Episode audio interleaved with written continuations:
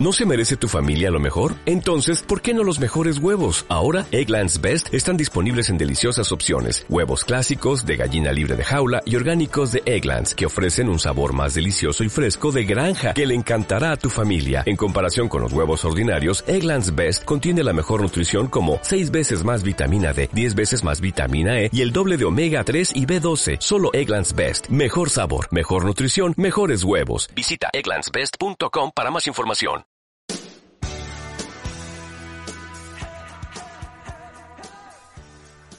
Bienvenidos y bienvenidas a este podcast sobre la crítica del cine. Mi nombre es Del y como siempre digo, hoy vamos a hablar sobre una de las cosas más lindas en todo, todo, todo el mundo, o sea, el cine. Pueden escuchar el último episodio, el número 14, llamado Chloe Sao y Nomadland, en Spotify, en YouTube, buscando crítica del cine. En ese episodio hablamos sobre quién es esta directora, la desigualdad de género en la industria del cine y mi crítica hacia Nomadland. Pero bueno, sé que no se esperaban que saque un podcast tan cercano y sí, mantengo, planeo cumplir con mi promesa y aquí estoy, eh, lo prometido es deuda. Es fines de marzo, la verdad que hoy estamos en 30 de marzo, en dos días empieza abril y me trae muchos recuerdos a mi adolescencia. ¿Vieron que hay épocas y momentos y meses que les hacen acordar algo en específico? Bueno, marzo es mi adolescencia pura. Em, no sé por qué. Y bueno, el, el jueves es mi cumpleaños, entonces creo que más por eso. Spoiler alert. Bueno, em, yo todos los años veía Sixteen Candles antes de mi cumpleaños. No sé por qué. soy de Aries y soy fanática de mi cumpleaños. Y soy de esas personas que su cumpleaños es como un día muy especial y hace toda la preparación y todo eso. Soy así intensa, pero bueno. Em, creo que ya se sabe. Y nada, siempre me traen lindos recuerdos y como el jueves es mi cumpleaños y me encanta ese día, em, quería dedicarles un episodio diferente, un episodio que, nada, me traiga más recuerdos a mí y algo que, para que ustedes también me conozcan un poco más y conozcan una de mis pasiones, o más o menos con lo que me crié, porque toda mi adolescencia me crié con la persona que vamos a hablar hoy. Y bueno, les quería hacer un regalo, arre. No, bueno, un regalo, pero nada, era un podcast que estaba hace un montón eh, en mis pendientes. Y necesitaba, digo, bueno, si ya viene mi cumpleaños, es como una manera de, no sé, compartirles algo que me gusta un montón. Y la pregunta es, ¿quién no vio películas con John Hughes? ¿Quién no vio películas escritas, dirigidas, producidas, todo por John Hughes, ¿no? Es una persona que retrató con su cine una juventud y a toda su generación. No solo la generación de los 80, porque yo soy del 99, o sea, lejos de estar en los 80, pero sino que marcó un montón de generaciones. Para que, como ya dije antes, para que se den cuenta, yo me crié con estas películas. Mi adolescencia fueron John Hughes, como debería haberlo sido si hubiese nacido en los 80. Y bueno, desde el 2013 que tengo una obsesión hacia estas películas, o sea, desde que tengo 14 años. John Hughes es un ícono de los 80.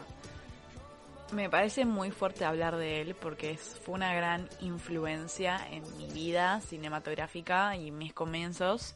Y creo que The Breakfast Club es la película que más vi en mi vida. Es como que las vi, reví algunas ahora para preparar el podcast y bueno, obvio que las veo con otra mentalidad, creo que cuando era adolescente me identificaba muchísimo más, que eso también era una de las maneras, o sea, uno, eso era una de las cosas que quería John Hughes que suceda con su audiencia y él ocupa un lugar muy especial en la historia del cine en general, no solo en mi vida, sino que se lo reconoce por haber sentado las bases de lo que llamamos la teenage comedy y por primera vez se describían a los adolescentes como seres humanos. Lo que lograba John Hughes era describir a los adolescentes como seres humanos, personas sensibles que pensaban y era la primera vez que un director le daba lugar a unos personajes complejos, ¿se entiende?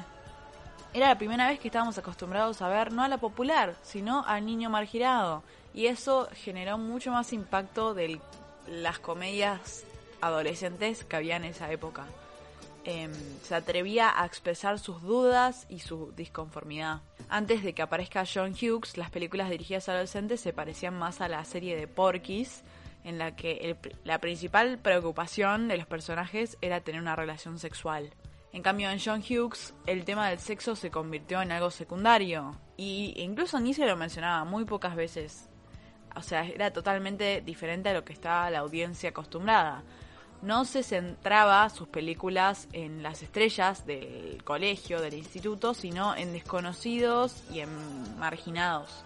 Los que antes solo aparecían en papeles secundarios como burla o chiste, ahora eran los protagonistas.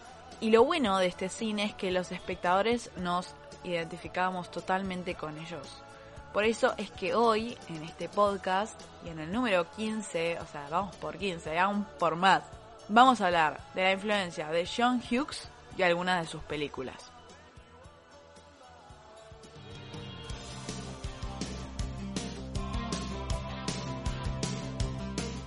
Pero volvemos con John Hughes y vamos a contar un poquito sobre lo que subió, cómo subió y bajó, y después vamos a ir un poquito más a la historia de él y sus películas. A lo largo de su carrera, demostró ser un guionista extremadamente veloz.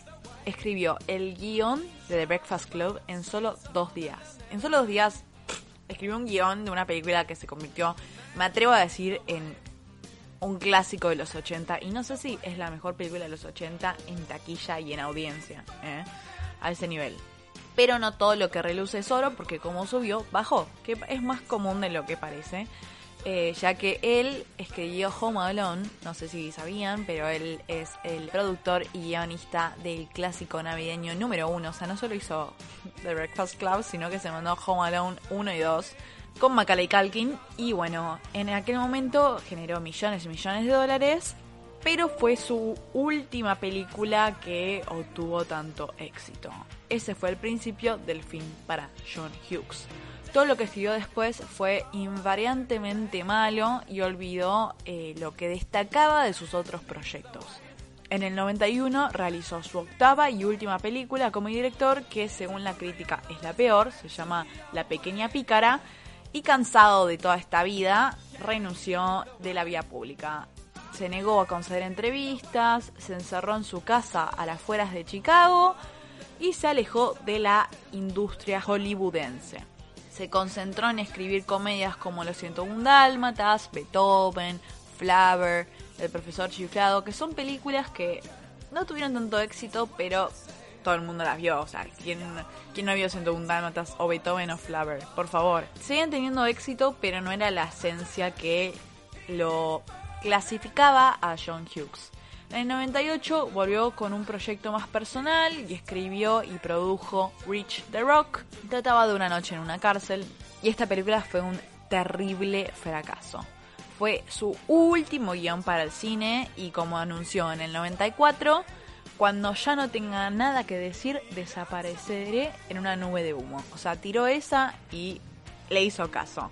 Abandonó el mundo del cine para dedicarse plenamente a su familia. El público solo volvió a oír hablar de él el día que murió. Agosto del 2009 perdimos a John Hughes debido a una crisis cardíaca a los 59 años. Eso es más o menos la caída de John Hughes, pero ahora vamos a hablar un poquito sobre su historia con respecto a sus películas. En el 68 entró a estudiar en la Universidad de Arizona, en Tucson. Sin embargo, abandonó sus planes universitarios meses después porque volvió a Chicago y consiguió un trabajo como redactor en una agencia publicitaria. Mientras trabajaba ahí, intentó probar suerte en la comedia escribiendo chistes para las rutinas de Rodney Dangerfield y John Rivers. Y para el medio en el que él trabajaba, escribió como una especie de publicación cómica que se llamaba National Lampoon. Por dicho medio, bueno, escribió Vacation 58, que poco después se convertiría en el argumento base para la película que años después salió, National Lampoon's Vacation, protagonizada por Chevy Chase, y este sería su primer acercamiento de Hughes en el cine. Otro clásico. ¿Quién no vio? Yo sé que mucha gente hizo una encuesta en, en, Instagram. ¿No vieron National Lapoons? Es como un pecado que no hayan visto esa película. Creo que, Dios, otra que, que The Breakfast Club. O sea, cada vez me doy más cuenta de las películas que me formaron y National Lapoons por favor, la volví a ver hace poco y es una película súper buena, súper divertida. Es la película ideal para un sábado a la madrugada o un domingo. Por favor, agarren la computadora y pongan National Lapoons en Stremio y la pueden ver, por favor. A eso voy. John Hughes, te aplaudo porque no solo hiciste clásicos tipo de adolescentes, sino que hizo una película protagonizada por Chevy Chase que habla sobre una familia de vacaciones. Increíble. En el 82, Hughes debutó en la escritura con National Lampoon's Class Reunion, a la que siguió Mr. Man, protagonizada por Michael Keaton, del 83. El éxito de Mr. Man y National Lampoon's Vacation hizo que el guionista firmara un acuerdo de exclusividad con Universal Pictures que lo comprometía a escribir tres películas más. La primera sería la historia de un grupo de adolescentes rebeldes que quedaban encerrados en un cuarto de castigo de su secundaria por un sábado a la tarde. Che, me suena un poquito conocida. Eh, cuando intentó de vender la historia al estudio, los ejecutivos respondieron que necesitaban que se trabajara más. Necesitaban que se labure un poquito más esa historia. Entonces, John Hughes ofreció otro argumento. El de una joven de 15 años que estaba perdidamente enamorada del chico más popular de su escuela mientras el chico menos popular gustaba de ella. La idea gustó de inmediato y se autorizó, dándole a Hughes su primer gran oportunidad de dirigir sus primeros guiones. Y el proyecto se convirtió en Sixteen Candles, una comedia adolescente que conquistó a todas las audiencias del 84. Otra película. Ya vamos a hablar sobre las películas. Igual no las voy a hacer allá adelantando. No voy a hacer una crítica sobre las películas. Es más que nada hablar sobre John Hughes. Ya vamos a debatir igual, porque John Hughes tiene sus elementos. La confianza que el cineasta había generado en el estudio permitió que se autorizara el primer proyecto que le ofreció, o sea, The Breakfast Club, que se terminó estrenando en el 85. Eh, la película, la cual volvió a trabajar con Molly Ringwald, igual que en Sixteen Candles, fue súper reconocida por la crítica en su momento. La película sería considerada como la película esencial de los 80, por el público y por la prensa, que es lo que ya dije antes. La película me atrevo a decir que es la película de los 80 y todo el mundo vio. Aunque no sea fan de John Hughes, todo el mundo vio The Breakfast Club. Ese mismo año el escritor estrenó National Lampoon's European Vacation, una película que sigue a National Lampoon's, también con Chevy Chase, y yo no sabía esto y recién ahora caigo. William Sapska actúa en esa película, o sea, Johnny Lawrence. Por favor, yo la vi de chica, pero claro, nunca asocié y ahora la volví a ver y dije, oh my god, actúa Johnny Lawrence, pero no importa, no voy a hablar sobre Johnny ahora. Em, y también se estrenó ese año Weird Science, de vuelta con Anthony Michael Hall. Y ahora que estoy pensando, John Hughes tenía una fascinación loca por Anthony Michael Hall y por Molly Ringwald, porque trabajó tres veces con Molly Ringwald en Pretty Pink en Sixteen Candles y en Breakfast Club y con Anthony Michael Hall trabajó en Weird Science, Sixteen Candles, The Breakfast Club y National Lapoon's Vacation, porque si lo ponemos, si nos ponemos a pensar, wow, yo ahora acabo de dar cuenta que trabajó más veces con Anthony Michael Hall que con Molly Ringwald. Em, si nos ponemos a pensar, Anthony Michael Hall es el hijo de Chevy Chase en National Lapoon's Vacation. En la 1, en la segunda pusieron a otro que es parecido, pero tampoco tanto. Al siguiente año, Hughes dominó de nuevo la conversación adolescente en dos películas. La primera es la clásica historia de enamoramiento entre una estudiante promedio, de vuelta a Molly Ringwald, y un atractivo adolescente, nuestro querido Andrew McCarthy. Y la película se llama Pretty in Pink, muy conocida. Y la otra película que sacó John Hughes en ese año, porque sacó dos clásicos de vuelta, se llama Ferris Bueller's Day Off en la que contaba la historia de un joven de 17 años, protagonizado por Matthew Broderick, que se tomaba unas vacaciones anticipadas por todo un día. También, otro película, otro clásico. Después del éxito de Ferris Bueller siguieron Planes, Trains and Automobiles en el 87, después She's Having a Baby en el 88, Uncle Buck en el 89 y con esta última película terminaría su racha de películas en la silla del director. Sin embargo, su carrera como guionista continuaría durante la década de los 90. Aunque pocos lo sepan, como ya dije antes, John Hughes fue el encargado de escribir los guiones de Mi Pobre Angelito y Mi Pobre Angelito 2. Después escribió 101 Dálmatas, Flavor, la trilogía de Beethoven y todas estas películas ya no se dirigían al mismo público, ya pasamos de adolescentes a enfocarnos a los familiares, a los infantiles, eh, giró totalmente su visión, entonces creo que eso es lo que hizo también que sus películas vayan decayendo. Muchas personas rescatan que igual estas cosas no se veían en otro director, como que está la teoría de que él capturó la adolescencia y después capturó la familia y su objetivo era crecer con el público. Puede ser, no sé, yo creo que igual las películas que sacó después siguieron siendo buenas. O sea, Home Alone y Home Alone 2 son clásicos, pero ahí no estaban tan enfocados a lo que quería transmitir. Pero si nos ponemos a pensar, son muy parecidas sus películas. Eh, yo lo estoy reviendo Sixteen Candles y Pretty in Pink. Es muy como ya un factor que repetirse tanto aburre. También en este tipo de películas hay que tener en cuenta que se repite un factor constantemente, que es el factor cliché. Exactamente eso.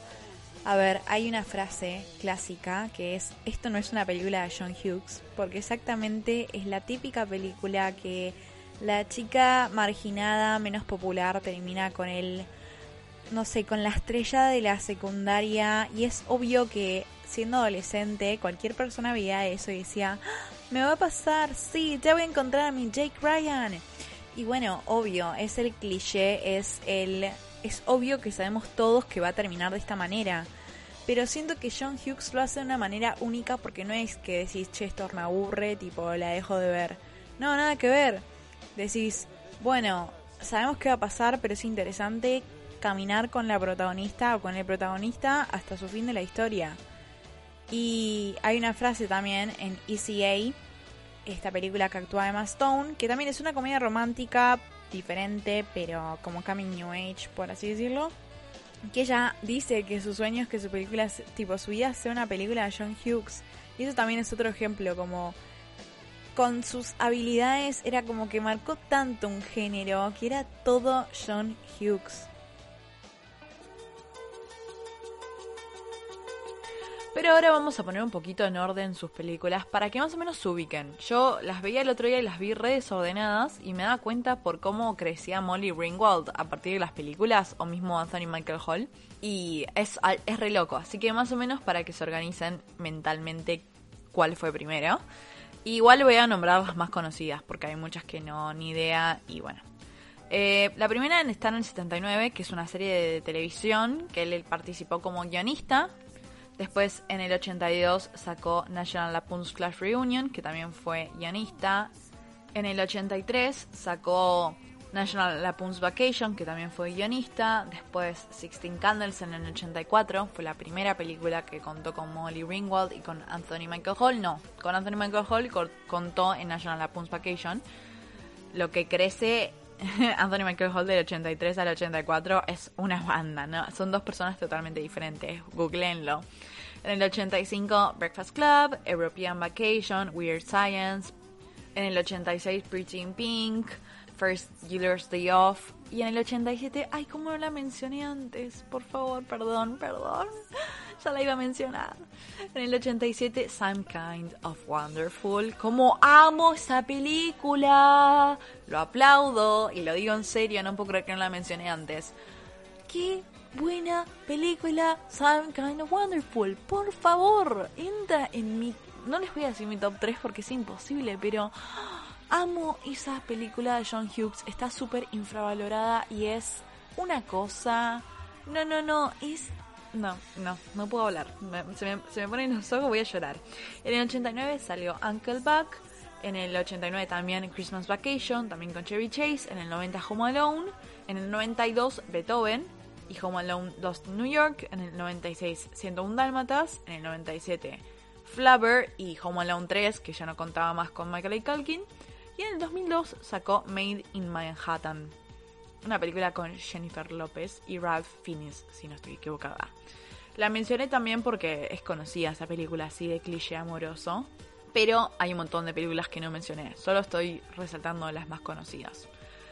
Ay, ay, ay, perdón, es que entré en un colapso cuando hablé sobre Some Kind of Wonderful. Esa película con Eric Stoltz. Amo esa película, realmente. Bueno, bueno, ahora nos adelantamos, pero no importa.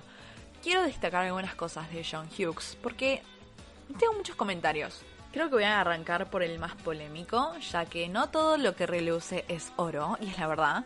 Yo amo los 80, me crié con la música de los 80, soy fanática, o sea, voy en el auto y pongo Aspen, no me pongan reggaetón.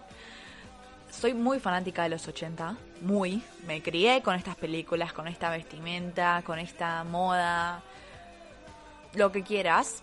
Pero es otra época y era otro cine que por ahí no hubiese sucedido si hablamos de una época actual. Cuando estaba viendo Sixteen Candles, más o menos les voy a poner en contexto, la verdad que no, no sabía si mencionar este tema, pero me pareció bastante fundamental y me puse a investigar y, hay varias críticas. Cuando estaba viendo Sixteen Candles, hay una escena en la cual, claro, yo viéndola de chiquita, no, no me di cuenta, pero hay una escena en la que Jake Ryan habla sobre su novia, que está totalmente borracha, y tira algo como... I could violate her in any ways, como que insinuando a que podía abusar, abusar de ella sexualmente de cualquier manera porque era su novia y estaba borracha. Y yo sé que, a ver, es, era otra época, era otra movida, no estaba tan presente el, lo Me Too y obvio que de chica Remil pasó por desapercibida, pero cuando lo vi ahora me quedé heladísima, me quedé como, ¿qué carajo estoy viendo? me pareció como indignante porque, a ver, hubo mucho conflicto con este tema, especialmente con las películas de John Hughes. Y me quedé helada, y es un factor que hay que resaltar, o sea, yo entiendo que fue otra época y otra situación, que obviamente eso no se podría haber escrito de esta manera si hubiese sido este año o los años anteriores. Pero nada, como resaltar lo mal que está, tipo, en ejemplos explícitos el mundo. Lo mal que está. No sé, cuando vi esa escena pensaba en Promising Young Woman, literalmente. Todo lo que pasa en mi vida lo relaciono ahora con esa película.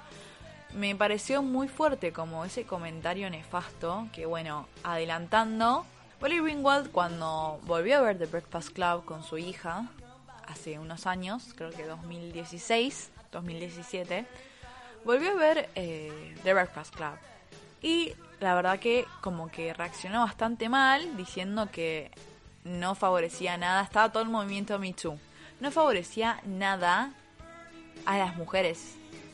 Hablando del Breakfast Club, ¿no? Como que eso de Sixteen Candles pasó, no hay ninguna crítica y pasó medio por desapercibido. Pero lo de The Breakfast Club, como que todo el mundo hablaba sobre Bender, que se aprovechaba de Claire. Eh, Bender es Jude Nelson, ¿no? Que se aprovechaba de Claire, que en una parte como que él se pone abajo de un, de un banco y ella se le ve la bombacha y como que apunta su cabeza hacia ese lado y insinúa la película como que la tocó y... Molly Ringwald se quedó bastante indignada y no podía creer que John Hughes hubiese escrito algo así yo creo que en ese momento no estaban como que estaba todo mucho, estaba mucho más acostumbrado a esos tipos de comentarios. Eh, hubo hasta quilombo con Jude Nelson porque él decía que esa película era producto de su tiempo, cosa que es verdad. Yo, miren, si no me gustara John Hughes no le estaría dedicando un podcast. Creo que es nefasto ese comentario y esa situación y esa escena, más la de Sixteen Candles que la vi me quedé tipo, ¿qué carajo estoy viendo? hasta me quedé como amargada porque dije, che, yo de chica veía esto y decía, oh my god, Jake Ryan. Y ese comentario que yo entiendo es producto de su tiempo, pero nada, resaltar que no todo lo que reluce es oro y como dice Jude Nelson, es producto de su época. Si hacen una película como Breakfast Club o Pretty in Pink, en la actualidad no tendrían escenas tan sexistas o con ese tipo de violencia. Pero nada más para resaltar que era otra época, era otra movida y tiene sus pros y sus contras. No todo lo que reluce es oro. Y es la verdad, yo amo los 80, pero el sexismo estaba muchísimo más presente en ese momento. Todo lo que es Harvey Weinstein, todo lo que es todos los casos que no sabremos, todo lo abuso, como que las mujeres, o, mismo las razas, ¿no? No hay ni una persona de color en, en las películas de John Hughes. Yo entiendo que era otra época, a eso voy. Resalto un montón, qué buena que está, yo qué sé, pero ya hoy en día es totalmente diferente y nos criamos con eso y bueno, así estamos como estamos. Gracias a Dios, hoy tengo a punto de cumplir 22 años y puedo ver la película y digo, algo no me está cerrando. Pero gracias a que hay movimientos y gracias a que hay otro tipo de voz. Pues nada, resaltar eso, que es una película de la época. Son películas de la época. Obvio, son clásicos, son películas que uno disfruta ver. A ver, crecimos con eso, nos gusta eso, nos gusta la movida, todo. Pero tiene sus cosas, como que no está bien la escena de Jake Ryan que diga eso de su novia, la verdad es muy turbio, es muy asqueroso. Y lo mismo con esto de Bender y de Breakfast Club. También había críticas diciendo que Bender fue un personaje que tenía problemas, era un personaje marginado, como que siempre era así el personaje, no es que lo hacía en tonos de violación. Y la gente decía como, che, no se pueden hacer ahora personajes que sean así, que hay que hacer todo a favor de yo que sé. Y bueno, todas críticas, muchos foros, mucho Redbubble, todo lo que quieran. Eh, mucho Reddit, perdón, no Redbubble lean, es interesante. Y lo que dice Molly Ringwald tiene un punto. También Molly, pensemos que se crió con John Hughes y debe ser totalmente shock haber actuado de diferentes maneras o cosas así solo porque no estabas acostumbrada a otro tipo de realidad. Otra de las cosas que quiero resaltar de John Hughes, de destacar en realidad, es eh, su fascinación por Chicago, su fascinación por Chicago, constantemente. Yo no caía que todas las películas que hizo están ambientadas en Chicago, todas. Creo que la más explícita es Ferris Bueller's Day Off, porque, bueno, Ferris recorre todo Chicago en su auto, se escapa y está todo el día en la ciudad. Es más, Chicago es un sueño, es una cosa de locos. Y eso está buenísimo. Yo, tengo igual un tema con Chicago. ¿Vieron la gente que está obsesionada con Nueva York? Bueno, mi obsesión es Chicago. Yo fui hace unos años y es mi lugar favorito en todo el mundo, universo mundial. Y que justo John Hughes ilustre Chicago. Sus películas todas ilustran eso. Todo es Chicago y es como súper detallista, súper como él. No sé, Home Alone mismo, es todo Chicago. Es una cosa hermosa y también mismo él vivía en Chicago. Después quería resaltar su fascinación por Murray Ringwald, su fascinación por Anthony Michael Hall. Si nos damos cuenta, eligió dos personas que, sí, Molly Ringwald es bellísima, me parece una mujer divina, única, pero es exótica, es diferente. Eh, no es, eh, no sé, no quiero despreciar a ninguna mujer, pero no es el estereotipo de belleza norteamericano o actual en su momento, ¿no? O sea, estamos hablando de los 80, el tipo de belleza era a ver, Cindy Crawford, no sé, era eh, otro tipo de... Justo Molly Ringwald se destacaba a los demás siendo como es, y es hermosa Molly Ringwald. Lo mismo que Anthony Michael Hall, o sea, es una persona, era un niño granuja con brackets, rubiecito y lo utilizaba. Obvio que también está el estereotipo de hombre bello, ¿no? Como el el que hace de Jake Ryan o mismo Andrew McCarthy. Obvio que está el ah, el atractivo de la escuela, pero es todo una, totalmente diferente. También otra cosa, ahora analizándolo, la vestimenta y los colores. Todos súper destacables. Y el otro día lo, lo aprendía en The Breakfast Club, como cada personaje representa un color y se destaca por ese color. y O sea, vos te vestís en rosa y ya sabes que sos Claire. O cosas así. Y es es los factores que usa. También el color rosa en, en Molly Ringwald, ¿no? La chica de rosa, Pretty in Pink, una película que se llama así porque la protagonista se vestía todo el tiempo de rosa.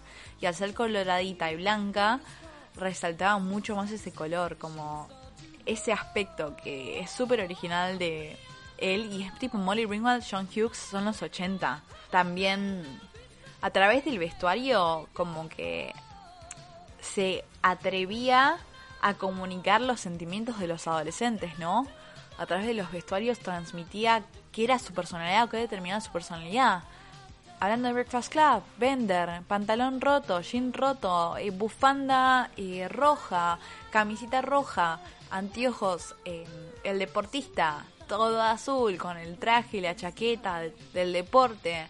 Después, Anthony Michael Hall, Brian Johnson, con el suétercito verde todo arregladito. Ali Sheddy, como la la loca, por así decirlo, todo, toda con vestimenta y una cartera toda rota, toda así como desarreglada. Claire, la princesa, Molly Ringwald, toda rosita, perfectita. Y así describía los sentimientos y cómo eran los personajes. O sea, inconscientemente era un estereotipo de lo, lo que representaba cada uno. Es como cada vestimenta hablaba sobre la persona. Y después... Eh, estaba pensando en hacer como un top 3 de películas. Me es muy difícil realmente. Muy difícil. Más que nada porque le tengo mucho cariño a todas. Es como que me crié viendo Breakfast Club y Sixteen Candles. Pero ahora las volví a ver de vuelta y me gustó mucho más Pretty in Pink que Sixteen Candles, ponele.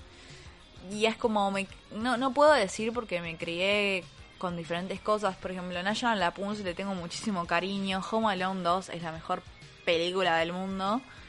Em, es la mejor, literalmente me sé las frases. Pero me sé el diálogo. Pero es muy difícil para mí decir porque me crié con esto. Me crié y mm, no saben yo lo que era de adolescente. Yo no salía no hacía nada, estaba todo el día encerrada viendo películas. Eh, volví a una fiesta y me ponía a ver The Breakfast Club por sexta vez. era como todo el tiempo vivía a esto y que me hacía muy feliz y, y me es muy difícil. Creo que sí o sí meto en la lista Some Kind of Wonderful. Me encanta Some Kind of Wonderful. Y esa no la vi en mi adolescencia, la vi hace dos años, tres, por primera vez me encantó mal, me pareció una película súper original, súper linda. Es una de las que más me gusta de John Hughes y es una de las más infravaloradas. Después Breakfast Club creo que le tengo cariño por porque me crié, o sea, me crié con esa película. Pero después Pretty in Pink la volví a ver el otro día y la primera vez que la vi no me gustó. Y la volví a ver el otro día y me re gustó. Dije, Andrew McCarthy. Es más, tiene una química que después sacaron una película que se llama Fresh Horses. Ahí está, Fresh Horses con Andrew McCarthy. La sacaron en el 88. No, no, no, no. Tiene una química, yo quiero que se casen. Tiene una química que es mi pareja favorita con Molly Ringwald. Siempre banqué más a Jake Ryan, pero después de otro día quedé medio traumada y me gustó mucho, mucho, mucho eh, Andrew McCarthy y Molly Ringwald. Banco mucho Blaine y Andy. Y también de Pretty in Pink tengo que mencionar sí o sí a Ducky, que me parece el personaje más tóxico y más intenso de todo. O sea, es insoportable Ducky. Yo no sé, hay gente que lo shipeaba a Andy a Ducky, por favor, qué tóxico. Pero nada, yo creo que con estas películas, a medida que vamos creciendo y tenemos más experiencia, otro tipo de estilo de vida y pensamientos, vemos y las vemos diferentes. Yo voy a amar estas películas porque me crié con ellas, crecí con ellas, eran todos. Todo para mí, literalmente los 80. Amo esta década, es mi década favorita. Pero como ya dije antes, no todo lo que reluce es oro y hay un montón de cosas que les cambiaría. Yo entiendo que sean otra época, otro estilo, pero duele un montón de cosas que cuando era chica por ahí no me di cuenta y ahora sí. Entonces me gusta un montón, pero también tiene sus defectos. Y hoy, en el 2021, es una realidad totalmente diferente, es otra cosa. Y bueno, lo de Sixteen Candles, les juro, me quedé súper helada y hoy me puse a investigar más y la pelea entre Jude Nelson y Molly Ringwald por The Breakfast Club es como... Son cosas que te limitan y te hacen decir tipo, che, fuck, estaba considerando mi película favorita una película que, no sé, tipo se le mete la cara, o sea, no hablando tanto de Breakfast Club, pero más hablando sobre Sixteen, Candles, como ese comentario es como doloroso porque era otro tipo de sociedad. Yo, yo entiendo igual, o sea, no puedo descalificar la película por eso, pero es doloroso que existan esos diálogos en esa época porque ahora es totalmente diferente y ahora y siempre fue igual en realidad, pero ahora se está empezando a hablar. Esa es la diferencia. Ahora ya no se podría hacer un comentario así. Y mejor que no, porque es nefasto. Pero nada, son cosas que... Es lo que digo, uno va creciendo y ve las cosas diferentes. Así que nada, igual banco mucho estas películas. Me encanta Molly Ringwald, me encanta Anthony Michael Hall, me encanta National Lapoon's Vacation, amo a Chevy Chase. Gracias John Hughes por mostrarme a Molly Ringwald, a Chevy Chase. Yo no sé que Chevy Chase es una figura, pero gracias a esta película lo conocí más. First Builder's Day Off, yo sé que tiene mucho cariño, tiene mucho amor. Ah, a mí me cuesta. Mm, no me parece lo más. Sí me encanta cómo ilustra Chicago, pero no me, no me mata esa película. Me gusta, me re divierte. Es más, creo que es una de las primeras que vi, que me la recomendó un amigo. Nada, me la recomendó un amigo y la vi y me gustó, pero la veo de vez en cuando, pero no me fascina. Como que, mm, no sé, me parecen un poco eh, molestos los personajes. Y eso, em, vean Some Kind of Wonderful si no la vieron todavía, la super recomiendo, me encanta esa peli. Ahora justo no la llegué a rever, pero seguro me sigue gustando porque no tenía otro tipo de idea de la película. Y eso, espero que lo hayan disfrutado. Fue más como un poquito de la historia de John Hughes y sus películas y cómo fue saliendo y con cuál cayó. Un poquito también de resaltar las cosas que destaca John Hughes en sus películas, los patrones que utiliza, los actores que utiliza y también hablar un poquito de que, yo ya dije esto 500 veces, pero no es todo lo que parece y hay cosas que hoy en día no se podrían ver de la misma manera y no se podrían aceptar y está perfecto que nos acepten. Así que eso, espero que lo hayan disfrutado. No se olviden de seguirme en Instagram, arroba crítica del cine. Me pueden seguir en Instagram, tengo un link tree ahí en la, en la bio y ahí tengo todas mis redes sociales para que nada, entren, pispen y si les gustó, nada, recomiéndenlo, vamos que es 2021 el año de crítica del cine y a seguir viendo películas. Y bueno, que tengan un lindo comienzo de abril, nos vemos el miércoles que viene.